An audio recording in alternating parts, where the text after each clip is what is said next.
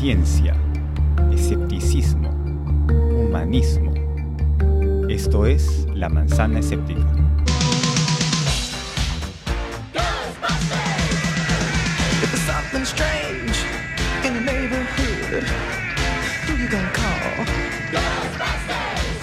Hola, bienvenidos a La Manzana Escéptica, un programa promovido por la Sociedad Secular y Humanista del Perú que busca popularizar la ciencia, sus teorías y contenidos en un lenguaje que esté al alcance de todos. Mi nombre es Víctor García Belaunde y eh, en este programa tenemos una agenda bastante recargada. Vamos a hablar eh, con Paola Larrauri en el Baile de la Semana sobre cuál es el organismo más grande de todos. También vamos a tener un juego sorpresa con Alessandro Strobe, y ya vamos a hacer un video al respecto, y también con Luis Arbaiz en el lado B vamos a hablar del gen gay. ¿Se nace o se hace? Pero antes, acá tenemos el video de los juegos trónicos. Hola amigos de la manzana. Aprovechando que nuestro tema principal habla sobre los efectos paranormales, vamos a aprovechar esto para ejercitar nuestro pensamiento crítico. Así que los invito a la primera edición de Los Juegos Trónicos. Voy a hacer cinco afirmaciones científicas. Así que al final de cada uno de sus segmentos van a tener que decir en su opinión cuál de estas cinco afirmaciones es falsa porque una lo es. Así que aquí voy con las afirmaciones. Primero, existen peces que pueden caminar fuera del agua. La segunda, se ha confirmado la existencia de orgasmos cerebrales. Esto quiere decir sin estimulación física. Tercero, así como existe el efecto placebo, también existe el efecto nocebo, el cual es perjudicial para la persona que lo experimenta. Cuarto, los plátanos crecen de los árboles. Y quinto, se conoce que tenemos genes de otro grupo de homínidos. De hecho, se les llama neandertales. Pero también tenemos genes de una tercera especie de homínidos, hasta hace poco no descubierta. Así que espero sus respuestas y muchas gracias. Ahí tenemos al eh, doctor Trónico con su eh, nuevo juego de adivinanzas y al final vamos a ver cuál de esas es la falsa. Em, bueno, para este programa tenemos como invitado especial a Andy Landacay. Él comenzó con Escépticos en la Radio, que fue la primera radio escéptica del Perú, que luego se renombró como Paranormales. En un momento también formé parte del equipo. Él es un experto, investigador paranormal y vamos a hablar acá de los fenómenos paranormales, de los fantasmas, porque la gente cree en los fantasmas. Bueno, pero antes, antes de, eh, de conversar con Andy, vamos a adelantar el lado B con Luis Arbaiza. Luis Arbaiza nos va a hablar sobre el gen gay. ¿Existe el gen gay o son varios genes o no tiene nada que ver con la homosexualidad? Buenas noches, Luis, ¿cómo estás? Buenas noches, Víctor. Primero quisiera este, jugar el juego del doctor Trónico. Mi respuesta es que lo que es falso es que los plátanos se producen en los árboles porque los plátanos son como hierbas muy grandes que no, no producen lignina, o sea, no tienen madera. Si no hay madera, no hay árbol. Bueno, ya, voy a entrar al, al- al lado B. Eh, bueno, la gran pregunta, si eh, los gays nacen o se hacen, la respuesta correcta sería que no podemos decir que nacen, porque la heredabilidad del- de, la homosexualidad es aproximadamente el 35%, entre 30 y 40%. O sea, el gran peso es de otros factores no genéticos. ¿Qué, se- qué serán? No se sabe.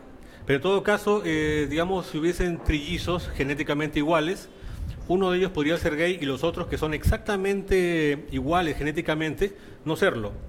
Fíjate que, entonces, este, un peso, una tercera parte del peso genético y otra, y otra es ambiental. Así que podríamos decir que no se nace, principalmente se hace.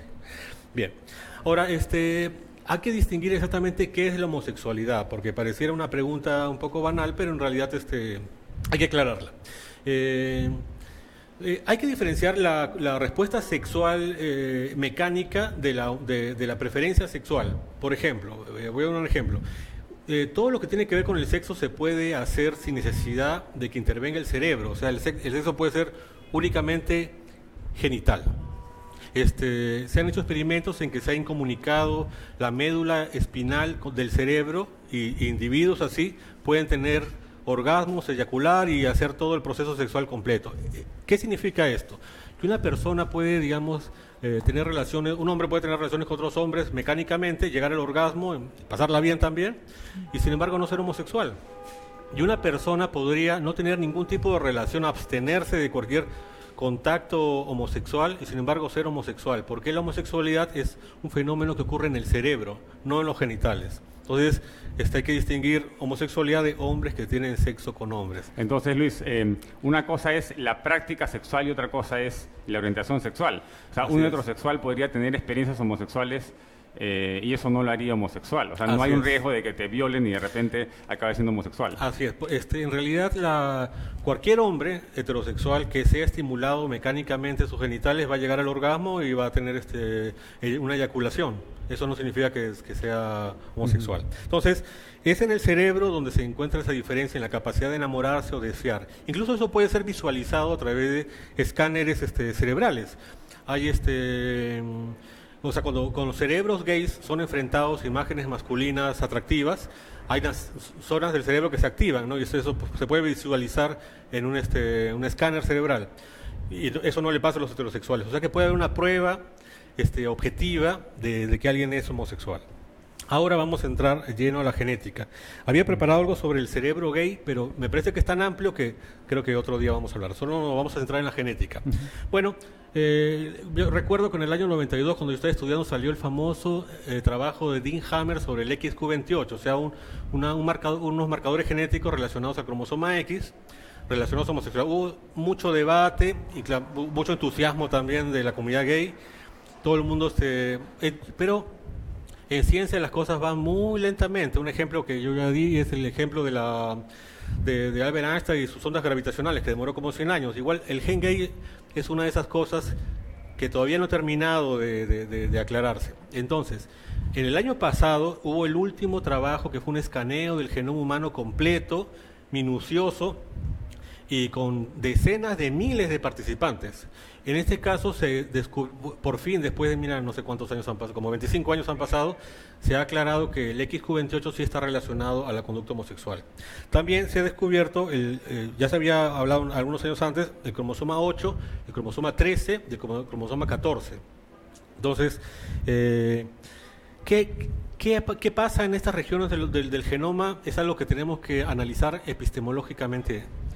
Porque, ¿Qué, qué sí, está pasando? Hay un abanico de, de genes gay. por lo menos hay unos cuatro, genes, cuatro regiones del cromosoma y ahorita vamos a hablarse es- a ese punto. No es necesariamente que sean genes gays, fíjate. Esas son regiones, eh, digamos, que, eh, que comparten los hermanos que son gays, los mellizos que son gays, o los parientes, primos que son gays. Pero, eh, para empezar, son regiones del genoma, no son genes. O sea, son como un barrio. No sabemos cuál es el individuo ahí que está causando el, el- el fenómeno, pero sabemos que vive ahí. Pero ahí vive un montón de gente. Entonces, no hay genes gays identificados. Un- número uno. Número dos, son genes hetero también. En el sentido de que un gen, eh, digamos, por- los genes, por ejemplo, el grupo sanguíneo tienen varias vari- variedades alélicas, o sea, varias versiones, A, B, O, que nosotros conocemos. Entonces, una de esas versiones produciría homosexualidad y las otras versiones heterosexualidad. Así que el gen en realidad no es un gen gay, es un, un- un- un gen heterosexual que en algunas condiciones produce homosexualidad o una de sus variantes produce este, homosexualidad. Pero no sabemos cuáles esas dos son porque no sabemos cuál gen es. Entonces, eh, Luis, lo que nos estás contando es que podría uno tener la predisposición a la homosexualidad y tal vez no tener toda la constelación de genes necesarios, pero si no se encuentra la estimulación ambiental, si no se activan esos genes, eh, entonces uno podría ser heterosexual y sin embargo cargar estos genes gay. Lo que podemos decir es que este, eh, hermanos de gays que tienen eh, exactamente la misma carga genética de ellos para, para ser gays, no lo son. Y digamos que es más probable que no lo sean que sean, teniendo esa carga genética. Yo voy a hablar brevemente acerca de, de lo que se llama el cerebro gay. Creo que sí alcanza un- dos minutos, ¿no? ya. Eh, Hay un, hay, un, hay un centro que se llama dismórfico sexual en los cerebros humanos, que son eh, de un tamaño en los hombres y de un tamaño en las mujeres. Entonces, había muchas teorías acerca de que quizás los gays lo tenían el tamaño como el de las mujeres, pero se ha comprobado en las últimas investigaciones en neurobiología que no, que el cerebro, en esa, en esa parte del cerebro, los cerebros de los gays son exactamente igual a los de un heterosexual.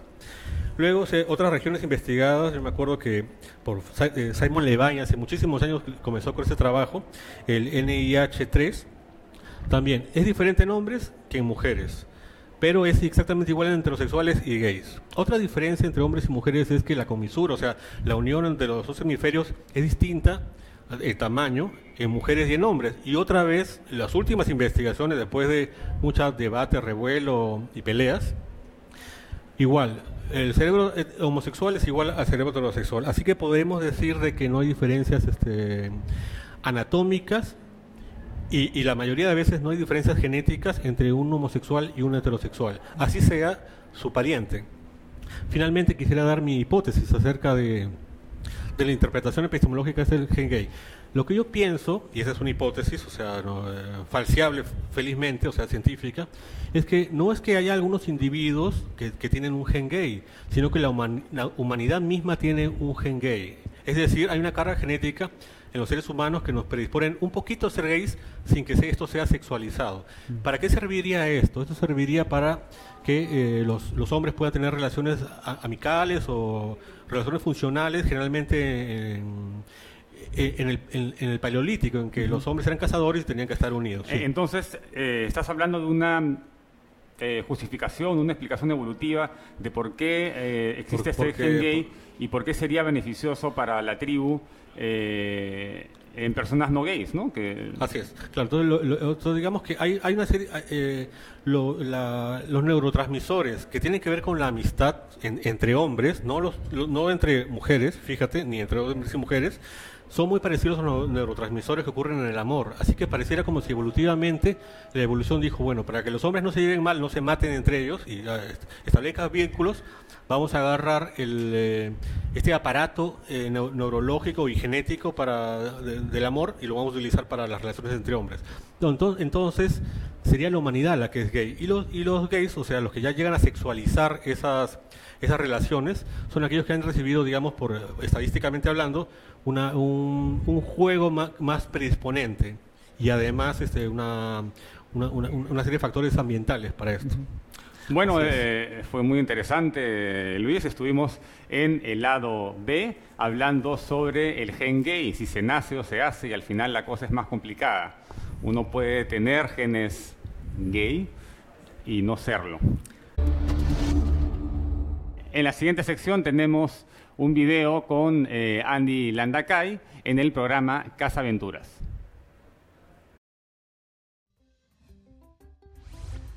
Si tuviera un superpoder, a Yulisa le encantaría volar, sentir el aire en su pelo, flotar por encima de las montañas, ver todo muy pequeño desde arriba, ver todos los nevados del Perú y su extensa vegetación. Aunque les debo confesar que le tengo miedo a las alturas.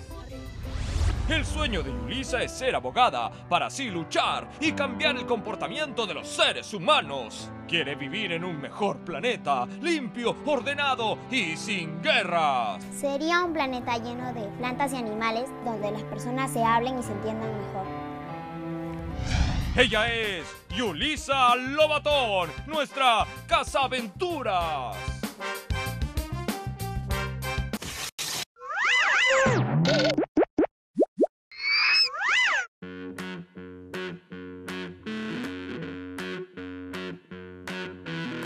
Ahorita voy a entrevistar a Andy Lardacay porque él desmiente a los que predicen el futuro. Bueno, mi entrevista espero que esté muy bien y espero que la persona me pueda ayudar a resolver mi pregunta.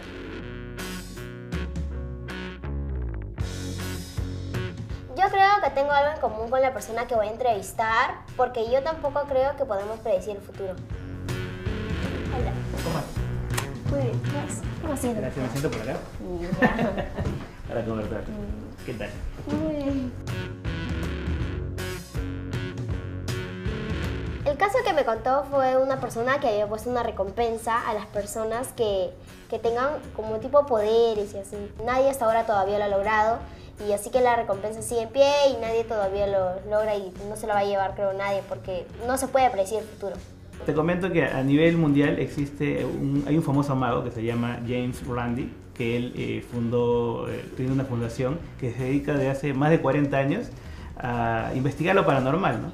Y se ha recorrido todo el mundo eh, buscando afirmaciones de lo paranormal eh, y tiene un reto. Él ofrece un millón de dólares a toda aquella persona que eh, tenga o afirme tener un poder paranormal y si pasa una serie de pruebas se ganaría este millón de dólares. Se, se ha pasado por todo el mundo, han pasado más de 40 años y hasta el día de hoy nadie se ha llevado el premio porque no pasan de la primera fase.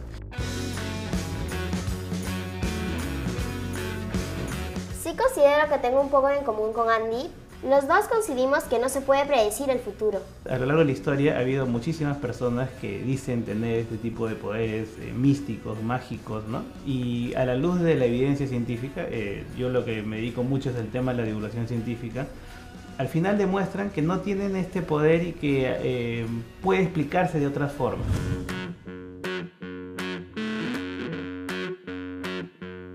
Bueno chicos, chao, ya nos vemos en una próxima aventura. Chao.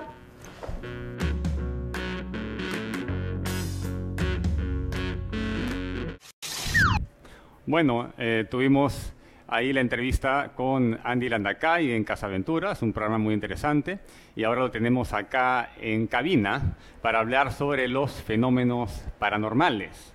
Andy Landacay eh, se ha dedicado a la especialidad del periodismo eh, científico y escéptico eh, y ha realizado diferentes trabajos eh, en, el, en campo con organizaciones sociales en temas de comunicación alternativa. ¿no? Es experto en edición en medios impresos, páginas web y amplia experiencia en producción radial, donde destaca los programas de divulgación científica de escépticos en la radio, que como les comenté es el primer programa eh, de escepticismo del Perú, que de ahí se transformó en Paranormales de la Noche, donde pude participar con Andy. Además de desarrollarse como productor y guionista en diferentes productos audiovisuales, destaca como ensayista y, narrador de crónicas en diferentes puntos del país. Es interesante que Andy haya comenzado pues con el periodismo escéptico. Buenas noches, Andy, bienvenido al programa. Gracias, Víctor, y muchas gracias al público también que nos está viendo este martes 13, precisamente, que es una fecha bastante especial y particular para, para hacer este programa. Cuando veníamos, porque de acá me voy al aeropuerto, eh, me acordé en el carro, ¿no? Que me había olvidado el eh, pasaporte, ¿no? Y, y justo, claro, obviamente tenía que pasar en un martes 13, ¿no? Claro, Así efectivamente, está sufriendo las consecuencias del martes 13. Espero que este programa pues no eh, bien. desaparezca o, hayan apariciones o suceda algo paranormal. Exactamente, desaparece la manzana ahorita de pronto. No sé, Andy, si podemos comenzar por esta pregunta. ¿Qué es un fenómeno paranormal? Bueno, hay muchas definiciones sobre el, tema de lo paranormal, pero de pronto la más sencilla, eh, con la misma descripción del nombre, ¿no? Son fenómenos que están a la par o al lado de lo normal. ¿no? Hay varias formas de entender eso, ¿no? porque eh, digamos que puede ser eh, entendido como aquellas cosas que la ciencia no alcanza a explicar, ¿no? aquellos fenómenos, sucesos, hechos que, que la ciencia no alcanza a explicar y que eh, entrarían al terreno de otra disciplina que es más conocida como la parapsicología, ¿no? que es más eh, que se dedica a investigar o estudiar entre comillas estos estos fenómenos. ¿no? Eh, también hay otra otra forma de verlo, no interpretarlo. Cuando estuve leyendo a Richard Weissman, que es un, investigador también de los fenómenos paranormales, decía que él, digamos que llegó a un punto en el que decidió renunciar a investigarlo como un fenómeno físico relacionado a ciertas disciplinas y más bien enfocarse en cómo la gente interpreta estos fenómenos, es decir, reduciéndolo más a, a un fenómeno de interpretaciones propios del cerebro humano. ¿no? Entonces, se podría asumir que eh, no existen los fenómenos paranormales eh, o no tendrían una explicación, pero muchos de ellos sí tienen una explicación psicológica, ¿no? Sí, o sea, eh, podría explicarse desde el punto de vista de la psicología, tú sabes muy bien eso, por temas de percepción u otros temas, o también por fenómenos físicos, ¿no? Que también hemos investigado, eh, por ejemplo, el electromagnetismo, ¿no? O el infrasonido, que son fenómenos físicos que producen ciertos estados o, alteran orgánicamente al cuerpo humano, ¿no? Entonces, eso también podría ser una forma, en realidad hay muchas formas de explicarse eh, sin recurrir a la hipótesis de lo sobrenatural, ¿no? que es un poco lo que hemos estado durante varios años viendo en el programa. ¿no? Y Andy, cuéntanos, porque eh, tuve la suerte de participar en tu programa, que espero que se relance pronto. ¿Cómo fue, eh, o sea, cómo tomaste la decisión de, de comenzar este, este proyecto? ¿Y cómo fue? ¿Cómo fue al principio? Porque no, yo, no, yo no sabía que existía al principio, obviamente. Claro. Bueno, eso viene hace muchos años. Eh, yo, el programa se inició en el 2011, el 10 de octubre del 2011, si mal no recuerdo. eh, se lanzó el programa por primera vez, pero hubo toda una preparación previa. Lo que pasa es que yo oía muchas experiencias a nivel mundial eh, con referentes, por ejemplo, desde Carl Sagan en algún momento, y James, Randi en Estados Unidos también. En Europa teníamos a Alfonso Gámez con el programa Escéptico, en México, en Chile, en Argentina, Alejandro Borgo con Alejandro Agostinelli. Es decir, había todo un movimiento de divulgadores científicos, divulgadores escépticos, que hacían programas o tenían programas que buscaban precisamente confrontar estas afirmaciones paranormales. ¿no? Entonces, eh, era un poco que me, me quedaba un poco con desazón de que aquí en el Perú no hubiera un referente, porque o sea, habían programas dedicados a la ciencia, ¿no? Por ejemplo, está eh, las experiencias de Mad Science, de, después ha habido experimentores, hubo otros programas que han hablado de ciencia, pero programas que busquen confrontar o poner en duda o cuestionamiento las afirmaciones de lo paranormal, cuando buscaba referentes, eh, la verdad es que aquí en el Perú no había, ¿no? Entonces, eh, sí hay muchos eh, profesionales en diferentes ramas y, y- y de pronto habría que canalizarlo por el tema de la comunicación. ¿Cómo tú llevas esta información a la gente? Porque cuando tú ves las notas periodísticas, los medios de comunicación, eh, es, es un poco que ninguna de estas personas que están ligadas a la ciencia eh, tienen cabida en estos espacios. Entonces había que responder o había que responder esta necesidad de, de responder estas afirmaciones de lo paranormal. ¿Y cómo, cómo fue la recepción en general de la gente de la radio, del público, cuando se lanza este primer programa escéptico? Claro. Eh, bueno, al principio ha, ha sido todo un proceso, porque al inicio yo tenía la intención de eh, poner eh, la palabra escéptico o la palabra escépticos en el conocimiento eh, popular. Eh, tanto así que el programa se llamó inicialmente Escépticos en la Radio. Tuvimos varios programas interesantes, eh, pero digamos que el despegue fue cuando digamos entramos en un, en un receso y volví a relanzar el programa con el nombre de Paranormales de la Noche. Y el cambio fue bastante, fue bastante fuerte, importante, porque este cambio de nombre significó que mucha gente que no era escéptica y que entendía o aludía, entendía lo que significaba para ellos lo que significaba lo paranormal, empezó a escuchar el programa.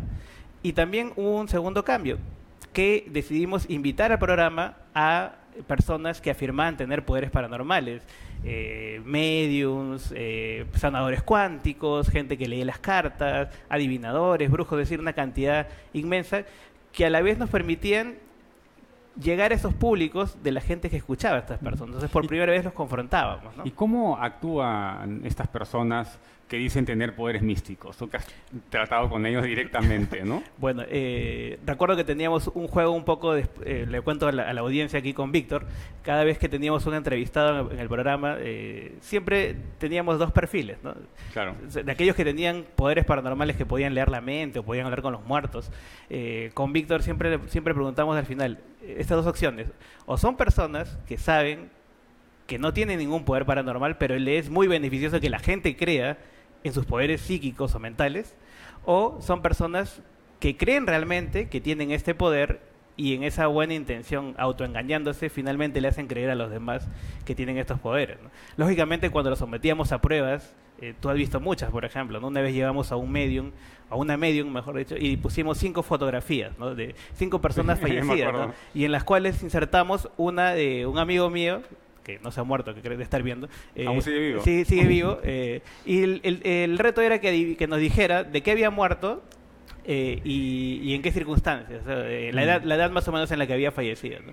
La cosa es que no, no pudo pasar la prueba finalmente y, y incluso la persona que estaba viva este, consideró que había muerto de un accidente horrible además.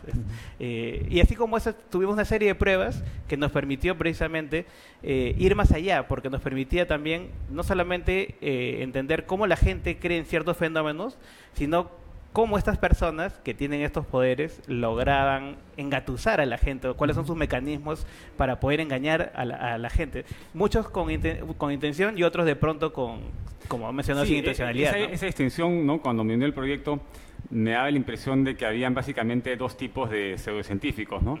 Los que se creían el cuento, los creyentes de verdad, eh, que eran básicamente ingenuos o que no entendían bien el método científico probablemente, y eh, los estafadores, los que simplemente mentían y que sabían que eso no funcionaba, pero eh, tal vez se dieron cuenta en el camino, dejaron de creer en el camino, pero ya se hizo una Claro. manera de vida o de ganar dinero y continuaron nomás, ¿no? Y por cierto, les resultaba muy molesto en programas como el nuestro. ¿no? Yo recuerdo que Claro. un famoso medium que hablaba con los muertos eh, alguna vez me llamó muy molesto a, a quejarse por un artículo que había escrito. Y, y bueno, fu- fui honesto en decirle, ¿sabes qué? La verdad no creo nada, ¿no? Porque, por ejemplo, el famoso caso del señor Ciro Castillo que, que se extravió y cuántos, cuántos meses estuvo perdido. Si algún alguno de estos señores que pudiese haber hablado con los muertos hubiese encontrado en un corto periodo, pero no pasó finalmente. ¿no? Ah, pero no te han mandado ningún espíritu, no te han Eh, asaltado en la noche, te han jalado la pierna. Mira, lo, lo, lo, lo más, eh, tal vez lo más fuerte... no has sido abducido. No, no, no, no, no, no, no, no. Tal vez este, ninguna de esas experiencias eh, paranormales me, me, me han ocurrido, la verdad, ¿no? Tal vez lo más, lo, lo más feo sea el- la lista de útiles escolares que tenía que pagar hoy, ¿no? Pero fuera de eso, en la realidad no, no, no, no me ha pasado nada extraño. ¿no? Ojalá me pasara, porque No, siempre... Pero eh, siempre es así, ¿no, Andy? O sea, en realidad los fenómenos paranormales eh, son creídos por personas que creen en los fenómenos paranormales, es. ¿no? Entonces, a los escépticos no los abducen los ovnis, a los escépticos eh, no los asaltan los fantasmas, eh, los escépticos normalmente no compran la tinca porque hacen el cálculo de probabilidades, ¿no? Entonces, em, es interesante, ¿no? Así que no, no vamos a ser abducidos eh, pronto. espero. Probablemente estemos Pero- curados de todo eso. Eh, no sé si podrías comentarnos un poco sobre eh, cómo ve, o sea, cuál sería o cuál sería el rol ideal de la prensa ante estos fenómenos paranormales. Eh, bueno, a los que han escuchado el programa alguna vez saben de qué me estoy refiriendo y los que no saben, tenía un bloque yo, teníamos un bloque en el programa, precisamente que le llamábamos así la noticia tonta o la noticia de la semana donde hablábamos, o me tomaba el trabajo de recoger cada semana un pequeño byte eh, precisamente de notas periodísticas que ocurrían aquí en nuestro país. Y yo decía en un momento se van a acabar, pero la verdad es que todas las semanas había algo que mostrar, ¿no? Porque eh, el, el gran problema de muchos eh, colegas periodistas es que eh, de pronto son críticos hacia políticos, hacia economistas, hacia ciertos personajes, pero sin embargo cuando les toca enfrentar a estos psíquicos o medios, renuncian completamente a su racionalidad eh, y se vuelven un, un creyente más. O sea, yo lo esperaría de pronto de alguien que, que un espectador, bueno, tal vez no tenga la culpa por su formación o por X razones, pero un comunicador sí tiene eh, la responsabilidad, obviamente, de contrastar muchas partes, ¿no? Y eso es lo que no pasa en muchos de los reportajes. Si tú ves, por ejemplo, eh, cuando aparecen casas embrujadas, ¿no?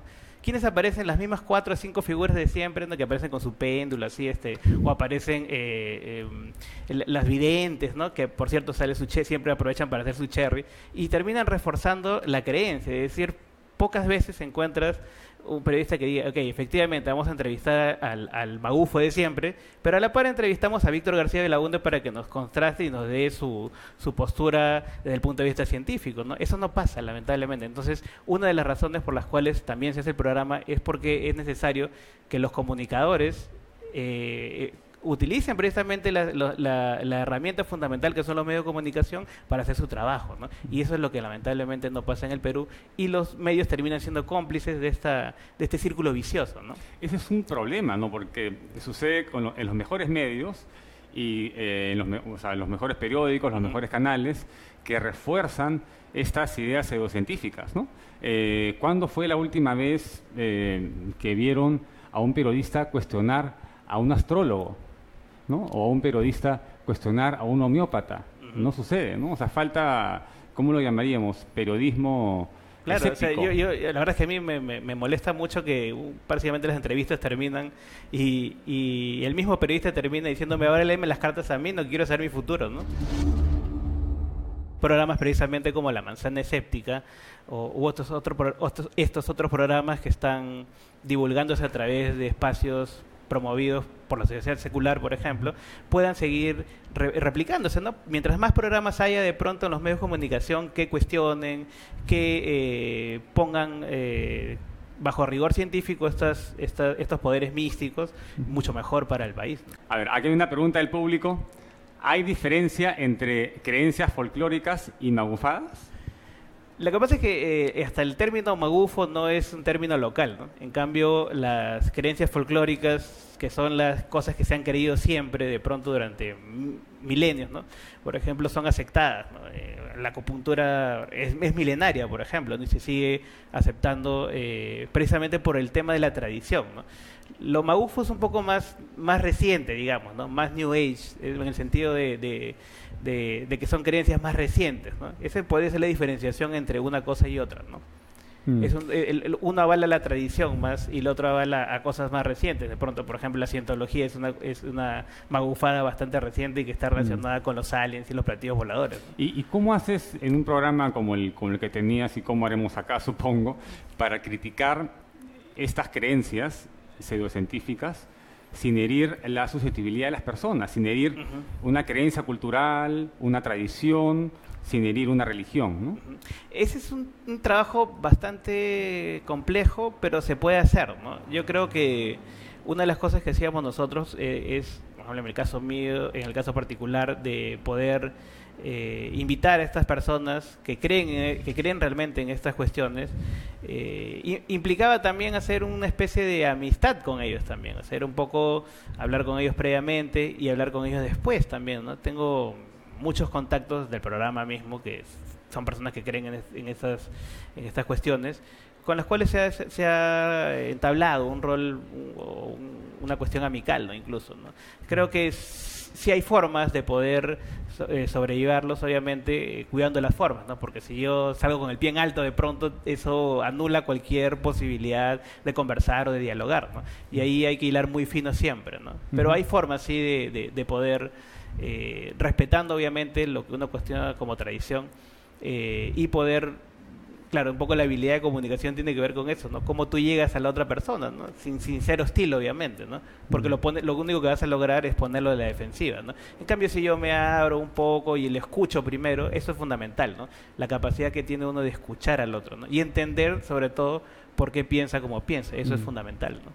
Claro, hay que ser muy respetuoso como Carl Sagan en su momento, ¿no? que recién salió del closet y afirmó que era ateo al final. ¿no? Claro. Eh, una última pregunta, Andy. ¿Cómo se puede hacer o cómo hace el, el público en general que tal vez no domina alguna rama de la ciencia o, eh, o ninguna em, para no ser engañado?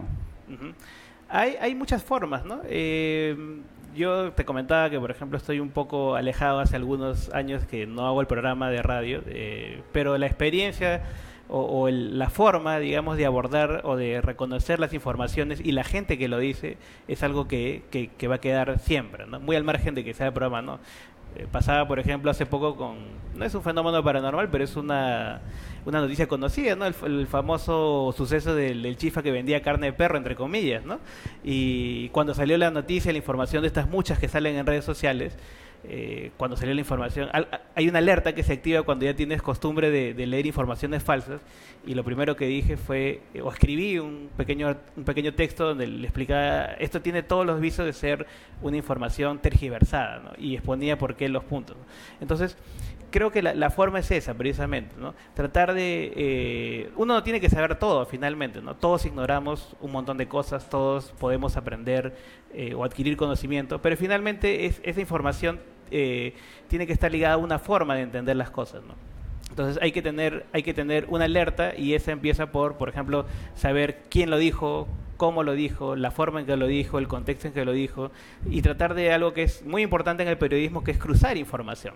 Que eso es lamentablemente, como digo, en el, tema de lo paranormal eh, se deja de lado y es cruzar las fuentes, ¿no? Es decir, si A dice algo hay que contrastarlo con lo que dice B y, de pronto esa puede ser la forma más simple, más sencilla de decirle a, alguien que eh, cómo, cómo puede, digamos, adentrarse en el tema del escepticismo, ¿no? Eso es lo que yo he intentado hacer, por ejemplo, con mi hija desde que tiene uso de razón, ahora que ya está entrando a la adolescencia, siempre he tratado de inculcarle eh, estas formas de- de tener cuidado y de cuestionar siempre, ¿no? O sea, tratar de cuestionar incluso lo que los padres dicen también, esa es una forma, ¿no? Porque de pronto ahí viene, el, no, ¿por, qué, ¿por qué? Porque soy tu padre, pues, ¿no? ¿Por qué me tienes que querer? Porque soy tu papá. principio y, ahí, y ahí empieza, y ahí empieza, eh, o puede ser una de las, de las formas en las que empieza este aceptar por aceptar nada más las cosas, ¿no? y, y una cosa que eh, es importante, y conversaba con, cuando entrevisté alguna vez a Alejandro Borgo de Argentina, decía que el gran problema, sobre todo en Latinoamérica, es que la educación nos enseña a hacer o dar la respuesta correcta, pero no hacer la pregunta correcta. Mm. Y creo que esa debería ser una de las cosas en las que nos enfoquemos, ¿no? Enseñarle a los chicos a preguntar, a cuestionar. Más que decir, ¿en qué año fue tal este, la revolución? ¿En qué año fue la independencia? ¿En qué año...? eh, Más que el dato, el análisis, la capacidad de preguntar, de cuestionar, decir, ¿por qué y para qué? Mm, Muy interesante. Bueno, estuvimos con eh, Andy Landacay, él es divulgador científico y tiene su programa Paranormales de la Noche, que espero se relance muy pronto, que es un gracias. programa, ¿cómo lo llamaría o cómo lo llamaba? Caballo de Troya, ¿no? Es Donde de Troya, eh, invitan a, todos estos magufos eh, para ser eh, atrapados o emboscados. Eh, bueno, antes de eh, continuar con el byte de la semana, ya está Paola en cabina, tenemos un video sobre la experiencia en Paranormales de la Noche, eh, donde Andy Landacay entrevista a Mariano Querol sobre las posesiones demoníacas, un tema también paranormal. Acá el video. ¿Crees en fantasmas? ¿Ovnis? ¿Medicinas milagrosas? ¿O astros que definen el futuro? Si te interesan estos temas, escúchanos en Paranormales de la Noche. Todos los lunes a las 10 de la noche a través de los 97.7 de Radio Canto Grande y al mundo entero a través de la web www.cantograndefm.com. Paranormales de la Noche, el primer programa que difunde el pensamiento crítico en el Perú. Paranormales de la Noche. ¿Qué tal amigos? Muy buenas noches. Bienvenidos a su programa Paranormales de la Noche, como todos los lunes a las 10 pm, aquí transmitiendo desde Lima, Perú, a través de los 97.7 de Canto Grande y el mundo entero a través de la web www.cantograndefm.com. Saludamos a todos los amigos que ya se conectan a través de la red y que están participando siempre de este programa, que como recordamos es una iniciativa de la Sociedad Secular y Humanista del Perú que busca fomentar el pensamiento crítico, la racionalidad y abordar temas diversos, entre ellos estos temas eh, paranormales que tanta expectativa generan en la gente. Bien, eh, ya hemos eh, escuchado ahí nuestro tema introductorio que hemos anunciado toda la semana y para eso tenemos, eh, como ya todo el mundo está en la expectativa aquí, al doctor Mariano Querol, con quien tenemos el grato placer de, vamos a tener el grato placer de conversar nuevamente sobre este tema tan interesante y que apasiona a la humanidad durante tanto tiempo.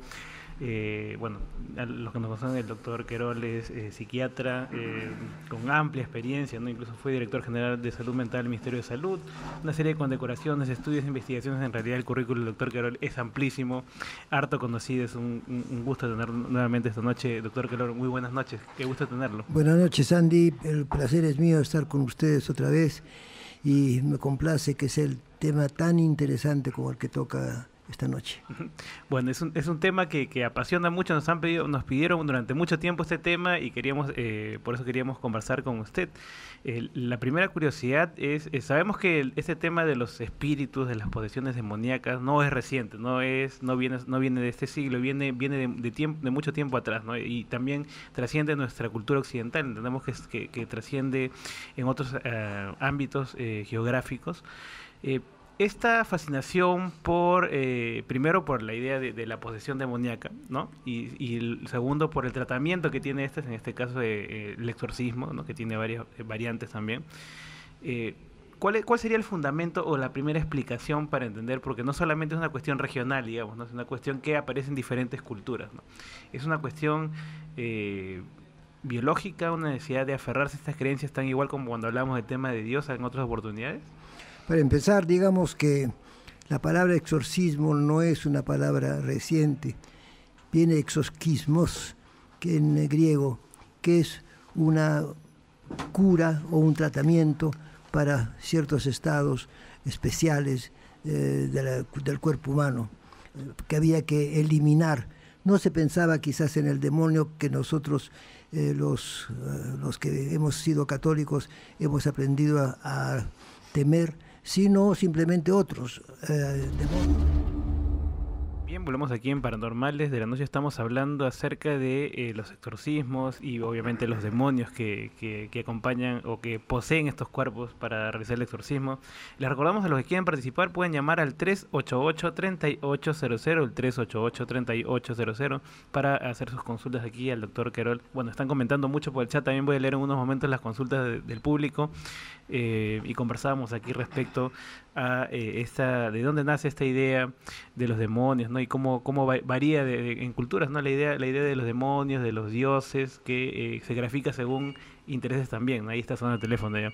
Eh, eh, doctor, ¿usted cree que eh, ha influido mucho también en el, tema eh, cultural, en la actualidad, por ejemplo, eh, el tema de las películas, la literatura, ha alimentado mucho la idea, de, al igual que el tema de los fantasmas, ¿no? Sie- sie- siempre nuestros referentes de estas posiciones demoníacas son el exorcista, el, exorcismo de Emily Rose, es decir, así Hollywood como ha influido en el tema de los fantasmas, también definitivamente ha influido en el te- ese tema de los demonios y exorcismos.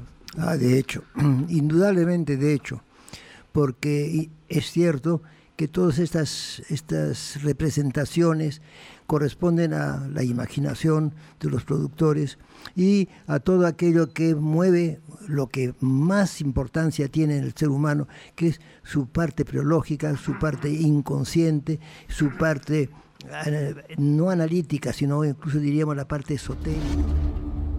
Bueno, ahí tuvimos un eh, fragmento de eh, la experiencia eh, que tuvimos. Bueno, yo, yo estaba filmando ahí, recién comenzaba, así que no está bien, bien filmado, pero esa fue eh, la entrevista de Mariano Querol, que la pueden escuchar en Paranormales de la Noche, que tiene 50 ediciones. Se las recomiendo todas.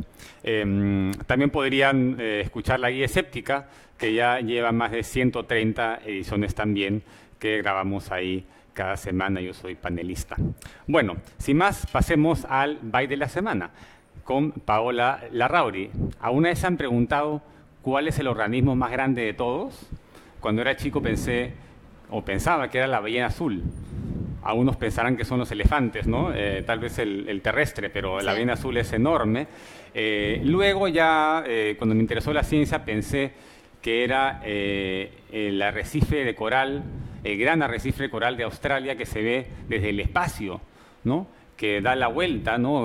O que eh, va flanqueando el continente. Pero resulta que no, que existe algo aún más grande. Buenas noches, Paola, ¿cómo estás? Bien, Víctor, ¿cómo estás? Buenas noches. Eh, cuéntanos, ¿cuál es el ¿Cuál organismo más grande del mundo? Bueno, ya has mencionado que tú creías que era la ballena azul, por ejemplo, que es una respuesta muy común. Eh, igual, la ballena azul viene a ser el mamífero más grande. Eh, se dice incluso que la ballena azul eh, es aún más pesada y más grande que los dinosaurios más grandes que existieron. Pero la respuesta es que se trata de un hongo. Un hongo llamado armilaria o eh, hongo de la miel. Este hongo que es comestible se, se encuentra en varias regiones muy boscosas de Estados Unidos, por ejemplo, pero a la fecha se ha encontrado que justamente el organismo más grande del mundo viene a ser este hongo en una zona de Oregon, en Estados Unidos. Eh, es increíble cómo este hongo que por fuera solo se ve, digamos, los frutos que vienen a ser como setas que se pueden recoger y son comestibles, en realidad no tiene un aspecto de ser el organismo más grande del mundo. Sin embargo, si nosotros exploramos por debajo de la tierra, encontraríamos una red gigantesca de micelios eh, que conforman toda la parte, toda la red para que este hongo pueda nutrirse de la tierra. De hecho, este hongo es considerado un parásito, porque nosotros podemos notar la parte, estos frutos, las setas por fuera, sin embargo, por dentro esta inmensa red está contagiando una gran cantidad de árboles y desarrolla de hecho una enfermedad llamada la, de la podredumbre blanca, eh, ya que empieza a quitarle o a parasitar al árbol y quitarle todos los nutrientes. Entonces, eh, digamos, cómo se descubre este hongo por la problemática que empieza a generar para los eh, las personas que vivían de, de, de los madereras para utilizar estos árboles, porque la madera se echa a perder, ya no tiene la misma consistencia, la misma dureza. Mm, Entonces, Entonces, por dentro el planeta está podrido, ¿no? bueno, y- por decirlo así, ¿Y de cuando cuánto, hablamos de eh, estas regiones. ¿De cuánto estamos hablando? ¿Qué tan grande es este organismo? Bueno, eh, se empezaron a estudiar poco a poco algunos casos, pero a la fecha se sabe que este que se encuentra en Oregon, en Estados Unidos, alcanza hasta los 890 hectáreas. Entonces te imaginarás que es casi el tamaño de un país, de algún país europeo. Es sumamente grande y también la edad es bastante impresionante. Se ha evaluado, se ha datado este hongo y se dice que tiene más o menos unos 2.000 años de antigüedad. Así es. Eh, ahora, viene una pregunta, ¿no? Eh, ¿Por qué lo consideramos un solo organismo? Porque por fuera nosotros vemos diversos hongos que han brotado, pero vuelvo a mencionar lo que, lo que dije al inicio. eh, toda la red micelar por la cual este hongo se nutre es una red gigantesca. Y dado que si nosotros tomamos muestras eh, biológicas de, este hongo en diversos sectores del parque, de este parque de Oregón, por ejemplo, vamos a, bueno, los científicos de hecho lo probaron, de que estas células son genéticamente idénticas. El hecho de ser genéticamente idénticas las hacen parte de un solo organismo porque también tienen una única función, un único objetivo, que es parasitar a los árboles. Eh, entonces lo que sucede es que, claro, como no puedes ver al hongo en integridad porque está bajo tierra, lo que haces es tomas muestras en diferentes puntos y si la genética es idéntica, asumes que está interconectado. Esa sería la explicación eh, más sencilla. Bueno, porque de entonces, hecho es ¿no? la naturaleza de los hongos, ¿no? ¿Y por qué es un parásito? Como mencionaba, eh, genera esta, esta enfermedad de la podredumbre blanca porque estos hongos eh, sí o sí tienen que crecer al lado de estos árboles. Por fuera nosotros lo vemos como setas eh, inofensivas que están creciendo al lado del árbol, pero por dentro todos los micelios y esta red están eh, carcomiendo y robando todos los nutrientes que el árbol necesita de la tierra. Y bueno, si es tan grande, ¿tendrá alguna utilidad? Por ejemplo, ¿se puede comer? Sí, eh, hay mucha gente que los que recoge las setas, las cocina y puede comerlas. Incluso se menciona que el grado de cocción es importante porque puede llegar a ser un poquito tóxico si no se cose bien. Pero por lo demás, eh, en realidad es un problema bastante, es un Mm. dolor de cabeza para la gente que vive de, de la- de la industria de la madera. Mm, Bueno, mientras que no sean hongos alucinógenos, creo que eh, no hay ningún problema. Entonces, lo que se come es la parte de arriba del Claro, hongo, no, setas. no se come lo que está No. en la tierra, que es la, la parte más grande. Exacto. Ya. Bueno, estuvimos con Paola Larrauri en el Byte de la semana hablando sobre el organismo más grande del mundo que resultó ser un hongo del subsuelo. Y eh, sin más, pasamos a la siguiente sección con el doctor Trónico, que nos tiene preparado este jueguito, ya lo anunció al principio, y ahora cada participante tiene que dar su opción, ¿no? La idea era peces que caminan, orgasmos celulares, ¿qué más era? Perdón. A ver, ¿cómo estás, Víctor? ¿Qué tal? Bienvenido. ¿Cómo estás, eh, doctor Trónico? Bienvenido al programa. Gracias. Bueno, eh, como bien anunciamos al principio, eh, son cinco, cinco afirmaciones científicas. La primera es si existen peces que pueden caminar fuera del agua. El segundo es si se- que se ha, se ha confirmado la existencia de orgasmos cerebrales sin estimulación física. El tercero es, eh, así como eh, existe el efecto placebo, existe el efecto nocebo, que es perjudicial para la persona que lo experimenta. El cuarto es que los plátanos crecen de los árboles. Y el quinto, que se conoce que tenemos genes de otro grupo de homínidos. Eso ya es bastante difundido, que son los neandertales. Y la propuesta es de que eh, se ha descubierto un tercer homínido que eh, comparte, que digamos, y tiene presencia genética en nosotros. A ver, voy a opinar sobre el chan. asunto. Peces que caminan, creo que sí he visto un video de peces que caminan con las aletas así eh, y están como en transición de caminar. Orgasmos eh, directamente del cerebro, me parece que hay un punto de la, de la columna que se puede estimular y genera orgasmos también. No son paranormales. Eh, así que puede haber un orgasmo estimulado directamente en el cerebro. ¿Por qué no? Porque los orgasmos suceden en el cerebro. Em, después, ¿cuál era otro? El tercero. el efecto nocebo. Ah, el efecto nocebo sí sé, sí sé que existe. Eh, es lo contrario del efecto placebo, es cuando piensas que algo te cae mal y no te ha caído, no, y no tiene por qué caerte mal. Eh, las plantas, eh, digamos, los plátanos que crecen de árboles, eh, el plátano que yo sepa es un pasto, es más parecido a un pasto que un árbol.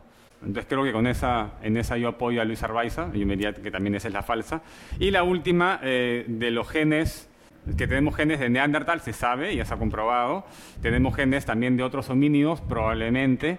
Yo apostaría por el de Sinovan. Tal vez tenemos genes de, de Sinovan, no lo sé. Perfecto, esto ha sido excelente para, la primer- para los primeros juegos trónicos, pero eh, definitivamente para el siguiente va a estar mucho más difícil. Eh, pero la gente en sus casas también pueden este, participar, ¿no? Bueno, para, para hablar de cada una de las preguntas y ahondar un poco, efectivamente, eh, hay un pez que se llama Anabas tes- testudineus, que tiene un hábitat entre la India y la China, es un pez bastante agresivo, eh, que sí, puede, tiene ex- excursiones fuera del agua eh, de 24 horas e inclusive eh, se ha podido determinar que durante seis días puede estar fuera del agua sin ningún problema. Obviamente habitúa zonas donde pantanosas y zonas donde no necesariamente hay un agua durante todo el año. Su hábitat ideal son las zonas donde se cultiva arroz, por ejemplo. Y eh, bueno, vamos a, poder ver imágenes de eso. El segundo eh, es un fenómeno que está sucediendo muchísimo en la internet, eh, en YouTube, y es eh, lo que se conoce como ASMR, Autonomous Sensory Meridian Response, en español, Respuesta Sensorial Meridiana Autónoma. Y todas estas comunidades de YouTube lo que hacen es estimular tanto visual como auditivamente con distintas cosas. Y, ellos experimentan, así como hay personas que sí lo experimentan, es algo bastante binario, o lo experimentas o no lo experimentas, ¿no? Y, pero las personas que sí eh, pasan por este fenómeno, el ASMR, eh, reaccionan y sienten un hormigueo que sí, eh, nace en, la, en la nuca y va estimulando el sistema nervioso eh, con cosas como susurros, arrugar papel, eh, sacar cosas de cajas, por ejemplo. Estos, estos videos donde el unboxing es muy común en ASMR, comer y- e inclusive las personas se quedan dormidas y hay videos para dormir toda la noche con estos, con sonidos. Y no es un, no es un estímulo directamente sexual, pero sí es un estímulo muy similar neuronalmente se ha estudiado eh, los efectos, to- pero todavía se desconocen la causa, ¿no? Entonces se sabe de la existencia. El tercero, evidentemente, es el efecto nocebo, que realmente eh, va a ser necesario que hagamos eh, un segmento sobre esto en el futuro, porque eh, efectivamente es igual que el efecto placebo, pero no depende del fármaco. O sea, son efectos que no dependen del fármaco, sino de la psiquis. Entonces, si bien puede parecer bastante inofensivo, es algo que todos los médicos tienen que tener en cuenta, puesto que si te sientas con un médico y el médico te comienza a dar todos los posibles efectos colaterales eh, que, tiene un determinado medicamento, eh, evidentemente hay un porcentaje de personas que van a sentir to- todo lo- o, parte de estos este, síntomas y no porque el fármaco lo genere, sino como un efecto nocebo. Y eh, vamos a hablar también de los homínidos, y, lo mencionaste muy bien, o sea, dentro de todo el grupo de homínidos se ha descubierto que si bien hay poblaciones en el mundo que tienen hasta un 20% de genes neandertales, eh, que es algo también evolutivamente nos ha ayudado en determinadas cosas, eh, hay, una, hay un homínido que se descubrió en el año 2010 en, en Siberia, en una caverna, que es la caverna eh, de- eh, Denisova, que se le considera, se le llama Homo do- de- denisovano, y esta persona, eh, tenemos, todavía hay poblaciones en el mundo que tienen entre 1 a 3% de genética de este homínido, que es una rama separada al neandertal, más cercano a él, pero separada al Homo sapiens, que somos nosotros, ¿no? Entonces es increíble que, que este descubrimiento fue bastante, bastante representativo en la genética. Y evidentemente, eh, ya la respuesta Luis Arbaiza nos la dijo muy rápidamente. Y si bien el banano, eh, de hecho en inglés al árbol se llama el banana tree o árbol de, de plátanos, eh, él no posee madera, es considerado una hierba. Pero entonces añadamos algunos eh, datos del plátano curiosos y es que el plátano en, en realidad al tener potasio es radioactivo. O sea, el 0,0117% del potasio es potasio-40, que no solamente es radioactivo, sino que emite un positrón cada 75 eh, eh, minutos. Mm. O sea que está emitiendo antimateria. ¿no? O sea, y nosotros también, por cierto, somos emisores de antimateria. Entonces podemos utilizar los plátanos para eh, alimentar... Y hacer un enterprise, ¿no? Eh, Exacto. con un motor de antimateria un motor materia-antimateria que nos permita llegar a velocidades warp únicamente con plátanos. Qué genial. Solamente para hacer eh, viajes interplatanarios. Ecuador Perú serían los privilegiados en, viajes intergalácticos. Vamos a ser los, los más avanzados en ese tema. Interesante. Em, ha sido muy interesante. Hemos tenido acá al doctor Trónico con eh, los primeros juegos trónicos. Espero que continúen. Y lo ideal sería, no sé qué piensas, tal vez tener eh, a los demás panelistas también eh, en cámara para que vayan contestando y respondiendo sus preguntas directamente. Entonces es el primero de muchos. Exacto, perfecto. Bueno, y antes de cerrar, quería comentarles que eh, hoy supuestamente iba a haber una charla sobre energía piramidal en la Universidad Pedro Ruiz Gallo, eh, pero aparentemente no ha sido publicado. El video que denunciamos eh, en la edición pasada, o bueno, un par de ediciones pasadas en realidad, ha sido retirado. Sin embargo, nosotros tenemos el original guardado, así que no se va a perder tan fácilmente. Y también bajamos de, bajamos de la página web de la Universidad Pedro Ruiz Gallo eh, el premio otorgado eh, a la investigación en energía piramidal, que se le va a otorgar algo de 25 mil soles por este proyecto pseudocientífico con dinero de todos, con dineros públicos. Bueno, los links están ahí para que lo revisen, para que vean en qué se va la plata.